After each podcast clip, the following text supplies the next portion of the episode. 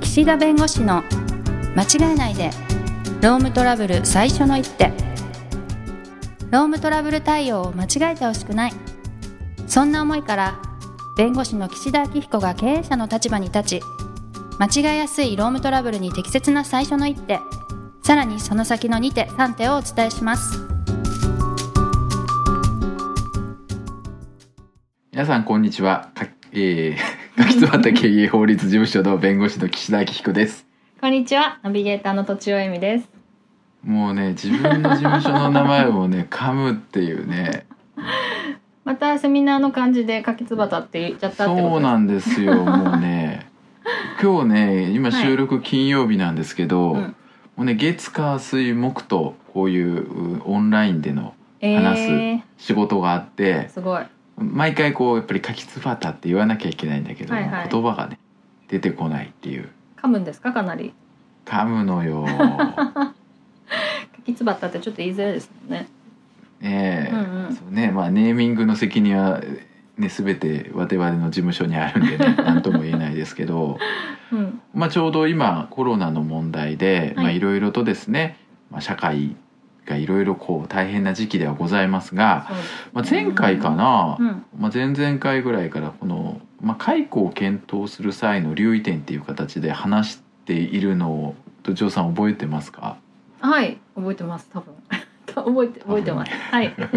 や別に試験は出さないですけあど 本当によく出されるんでうんいやいやいやい やそれでね、一番最初の頃はやはりこう仕事ができないというかうんもう店舗も休業しないといけないしあのうん飲食だったらお客さん来ないから、まあ、お店閉めなきゃいけないからその時の従業員を休ませる時にお給料どうしたらいいのみたいな話がまあ、当初あったんですけど、はいまあ、今はまあどちらかというとおまあこの究極のこの深刻な状況を乗り越えて、まあ、これからまあ復活しするためにまあ努力するというまあ会社さんと、うんもう本当にな日も幸もいかなくてやっぱり解雇するっていうまあ会社さんとかまあちょうど両極端にまあ出てくる時期なんですうね。んなるほどうんうん、でまあ解雇の話ですよ。ですよねうんはいで前回前々回言ったかもしれないですけど、うんやっぱり会社の事情で解雇するんでねうんあそうそうだから土おさんがねどういうふうに言われたら腹が立つかとかってなんか聞いたような気しますよね。はいはいうんなんで私みたいななんであの人じゃないのみたいなそう、うんあとなんか会社なんか役員報酬めちゃくちゃ多くないみたいなそうですよねちょっと減らして減ら減らしてから言ったらみたいなねそう、はいはいそうそうそういう話よ、そういう話、んうんでこの生理解雇の問題の中でね、うんこの希望退職っていううんうんまあ、制度を、まあ、解雇する前に取らなきゃいけないって、まあ、一般的に言われてるわけですよ、はい希望退職ってなんとなくイメージ湧きます私最初の会社の時にうんもうありましたよ、希望退職制度あそううん合併した時かなああそれではい合併する時の、うんまあ、その人員のその、まあ、調整の中で、まあはい自主的に手を挙げる人には、うんえどれぐらい上乗せありました今日そういう話するんですけど条件いやその時はめっちゃ多かったと思いますよえどれぐらいえ忘れちゃったなぁでも上乗せとかじゃないですねもうな何倍とかじゃないですかああその給料の何ヶ月分ってこといやもうな何百いや1,000万はいかないけどおう100とかもらったんじゃなその手を挙げた人はいかなはい800ってことは年収でいくと1年以上かああ確かにそうですねうんそうなんですあの大企業とかね大きな企業が、そのいわゆる経営の合理化とかそのいわゆる今後もこう事業を運営していく上でのよりこう合理化をする時のこの希望退職って大体こう12ヶ月とか18ヶ月とか、うんまあ、出すわけけですよ、はいまあ、手を挙げてもらうためですからねうんいやでも経営悪化ですよ85%売上減で、うんそんな従業員全員に12ヶ月とか18ヶ月とか払えるわけないじゃないですかうんそう思いますそうでもやっぱり会社としてはそうやって自主的に辞めてくださる方に、まあ、手を挙げてもらって少しでもその解雇をしなくてもいいように、まあ、しなければいけないんでうんこの希望退職を、まあ、募集をかけるわけですがはいその、まあ、そういう意味ではそのなんていうの徐々に景気が悪化していって、まあ、ついに、えー生理解雇の時が来たっていうパターンじゃないので今回コロナの場合ってもういきなり来てもういきなり悪化してるんで、なるほど、まあ、スピード感が求められるわけですよ。うんうんそこでは希い望退職の募集の時期と条件設定ということなんですねあー今日の。はいテーマうんうんで普通はねやっぱりこう生理解雇、まあ、するっていうか、まあ、こういう希望退職を募集して最終的に、まあ、クロージングするまでに3ヶ月とかねかけてやるんだけどうんもうね1ヶ月ぐらいでもうやんなきゃいけないわけよこのはい厳しい状況だと、はいだからまあ希望退職のまあ募集をね、まあ、かける時期、まあ、時期っていうかねその募集をかけてからじゃあ応募してくださいっていうまでの期間どれぐらい設けた方がいいと思いますああ期間ですよねでもうん一週間とかですか、あそうそういい線いい線いい線はいいい線っていうか僕も1週間って言おうとしたんだけどあはいはいその本当だったらまあいろいろ家族と相談したりその再就職の見込みが立つかどうかとかいろいろこう悩んで悩んで例えばうん2週間とか3週間とかね悩みたいですよね、見たいけどうんその間にもうどんどん刻一刻と契約化してるからうん私だったらその希望退職の募集をまあ募る時にはいまあ1週間にした方がいいと思うその応募期間はうん、希望退職したい人乗はりまねすよって言ってから、二週間締め切りですってことですようん、そうねそうそうはいそれぐらいじゃないと2週間とか3週間とかあったらえその間ずっと悩んでいいのみたいな話になるじゃないですかうんなりますしその後がねまた詰まってきちゃうからそうそうそううはいだから、まあ、ちょっと乱暴なんだけどふ普通はもうちょっとね期間取った方がいいんだけどこはのい急激な契約下の場合のお時は、まあ、希望退職の募集をやるとしても1週間、うんだねその後でもまたいろいろ時間かかるんですよねなんか、うんあのね手続き希とい望うか退職のね募集自体やるなっていうね要求があったりするわけ会社員あ社員の方からですかうんとかあと労働組合さんからね、ああなるほいどやいや何の説明も受けてないのに何勝手に希望退職の募集やってんだみたいなリストラするのかみたいな、えでも希望者だけだからいいんじゃないんですかうん、だから会社がそうなのよそういうことをね、うんいやでもそういう会社の経営の問題というか希望退職を募ったりしてじゃあ最終的に希望退職に応じないとなるとね誰も、うんうん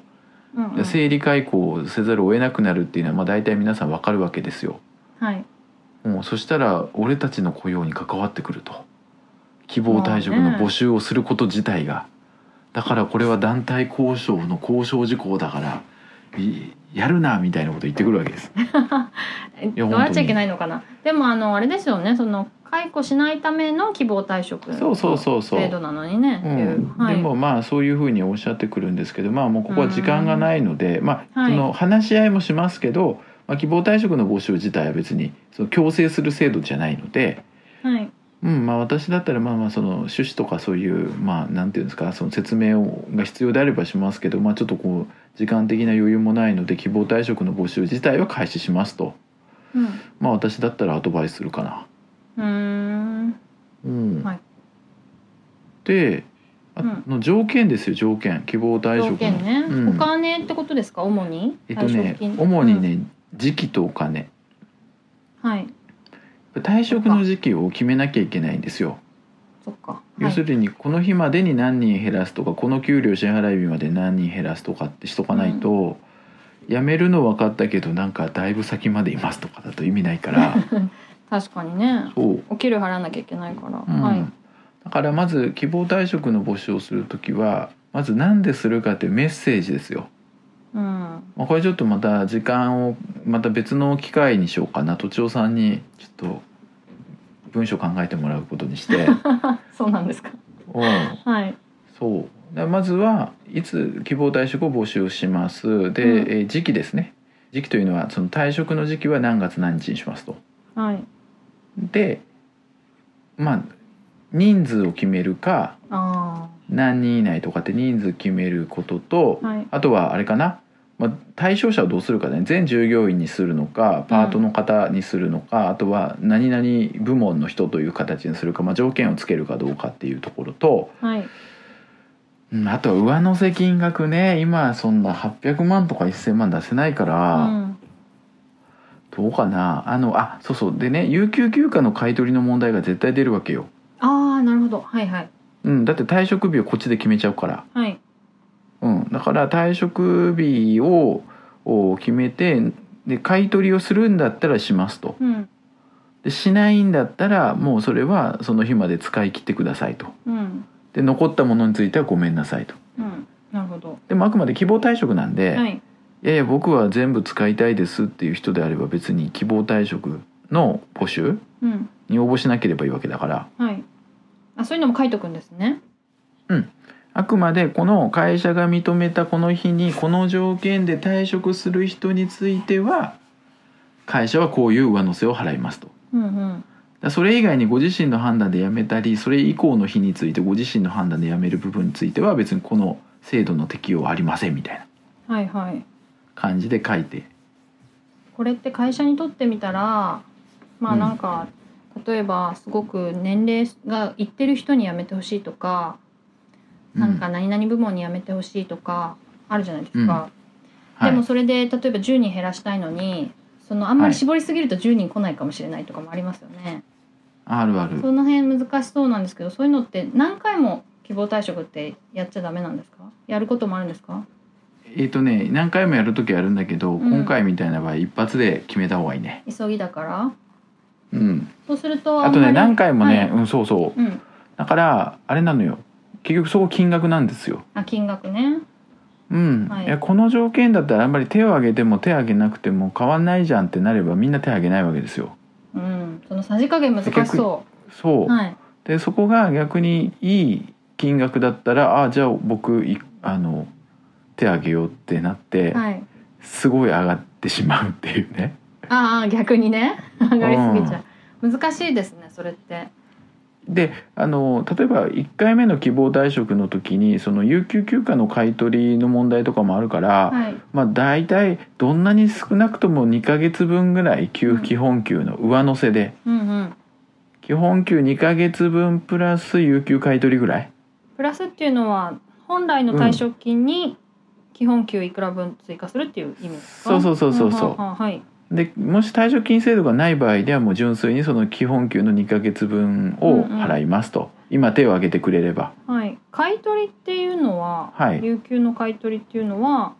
何日の退職日をそうそうそう退職日がこの日に決まるんで、はいこの日の時点で消化してないものがあったらそれは買い取りますとお金でもらえるってことですかお金でそうへー買い取りますっていう、まあ、条件かな最低でも。うんうんうんであとはその残る人ですねはい手を挙げない人も痛みを伴うようなやり方するかですね。ねそれ今手を挙げてくれたら2ヶ月分プラス有給買い取りはいで残った人については申し訳ないけれども例えば、まあ、賞与は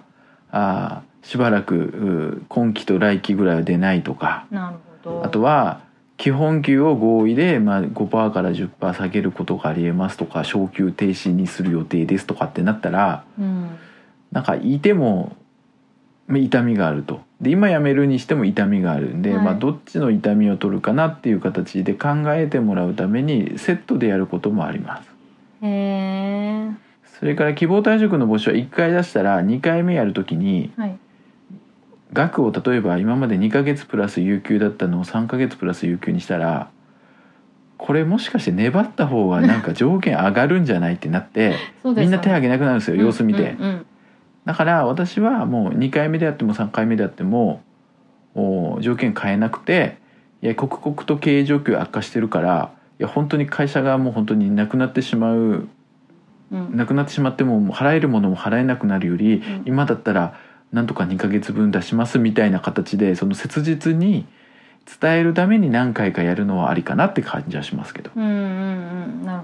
どうん、だから金額はうんまあはいイメージとしては2ヶ月分以上で有給の買い取りをどうするかを決めるで希望退職を何回かやってもいいけど条件は上乗せはしない方がいいはいで、えー条件以外でもうご自身でお辞めする場合にはこの2ヶ月プラスはしないうんそんなとこですかうんうんうんこういうのをまとめてこう条件としてこう出して募集をかけると、はいまあ、これね結構あのね土地さんおっしゃった通りさじ加減なんでねもうぜひ相談してほしいですねこれははいはいはいなるほどちょっと急に営業的な話になったけどこのね生理解雇のスケジュール組むとかっていうのは本当にカスタマイズしないといけないんであーそれはもう経験がものを言うわけですかそう当てに行くみたいな人数10人募集そうそうそうなこれぐらいの条件だったら何人出るとか、うんうん今の会社の状況とか同業他社の状況だったうんうらんこれぐらい出せば人は動くとか、あとはこういう条件だったらこの人たちが辞めそうとか、うんうんそういう読みでねへやんなきゃいけないとあとはまあ組合さんがもともとあるかどうかにもよるんでなるほどだからまあちょっとその辺をね、えーまあ加味してやるんですけど、まあ、抽象的にはまあそのそういう意味で悠長に構えてらんないので、まあ、スピーディーにやるということとただそうは言ってもあの乱暴にやると不満がたまるので、うんうん従業員の方の、まあそこのさじ加減をうまくやりましょうというはいことですかえね。はいはいということでちょうど今コロナの時期なのでこの話題にしてみましたが、はいはい、またよろしくお願いします。はい、どうもありがとうございまはしいた、ありがとうございます。今回も番組をお聞きいただきありがとうございましたロームトラブルでお困りの方はロームネットで検索していただき柿椿経営法律事務所のホームページよりお問い合わせください